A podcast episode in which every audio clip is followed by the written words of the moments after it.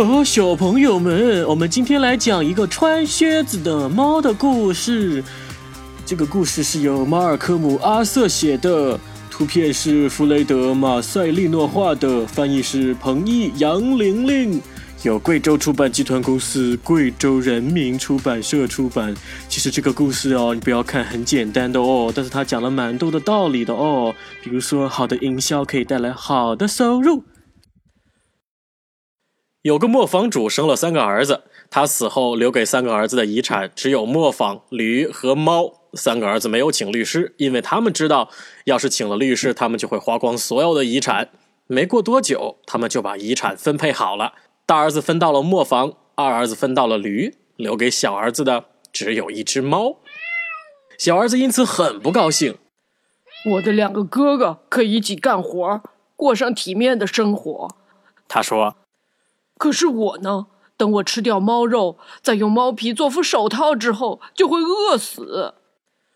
那只猫听到了他的话，却装作没有听见。他带着严肃和同情的神情说：“别担心，我的主人，只要你给我一个口袋和一双靴子，让我能穿过荆棘，那么你就会知道情况没有你想的那么糟糕。”这猫的主人呢，不太相信这番话。可是他很快就想起来，这只猫曾经有过一些非常机敏的表现，比如说它能直立行走，还能藏在面粉里装死来抓老鼠。于是他心想：好吧，干嘛不让它试一下呢？那只猫得到了它要的东西，它穿上了漂亮的靴子，把口袋搭在肩上，用两只前爪抓住袋口的绳子。去兔子多的林子里去了。猫在口袋里放了些糠和苦菜，诱捕那些年幼的兔子。因为幼兔没有经验，会毫不顾忌地把鼻子伸进口袋里。不一会儿，一只傻乎乎的幼兔就走进了口袋。猫一抽袋口的绳子，毫不留情地杀死了兔子。这下，猫得意地带着兔子去了王宫，要求见国王。他被带到了国王的房间里。一到那儿，他便深深的鞠了个躬，说：“陛下，我家主人卡拉巴斯侯爵吩咐我将这只野兔献给陛下，以示敬意。温馨提示：这只猫是它主人捏造出来的头衔哦。”呵，告诉你的主人，国王说：“我非常高兴接受他的礼物，代我衷心的谢谢他。”猫拿着口袋出去了。这一次，它藏在一片麦田里。当两只山鹑走进口袋里的时候，它一抽绳子，把它们双双捉住了。国王高兴地接受了这两只山鹑。为了感谢猫的一番苦心，他给了猫一些赏赐。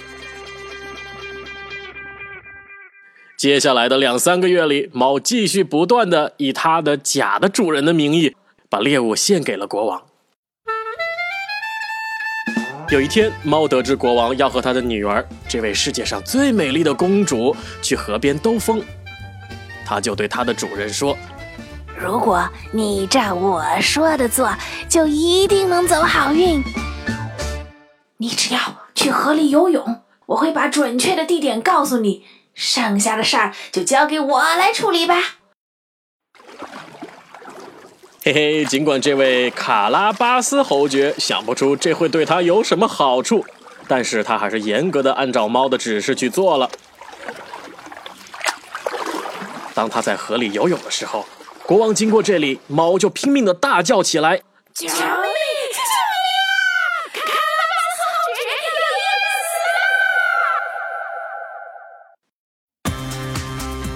死了！”哎呦！小朋友们，你们想知道他有没有被淹死嘞？我们下集再见呢！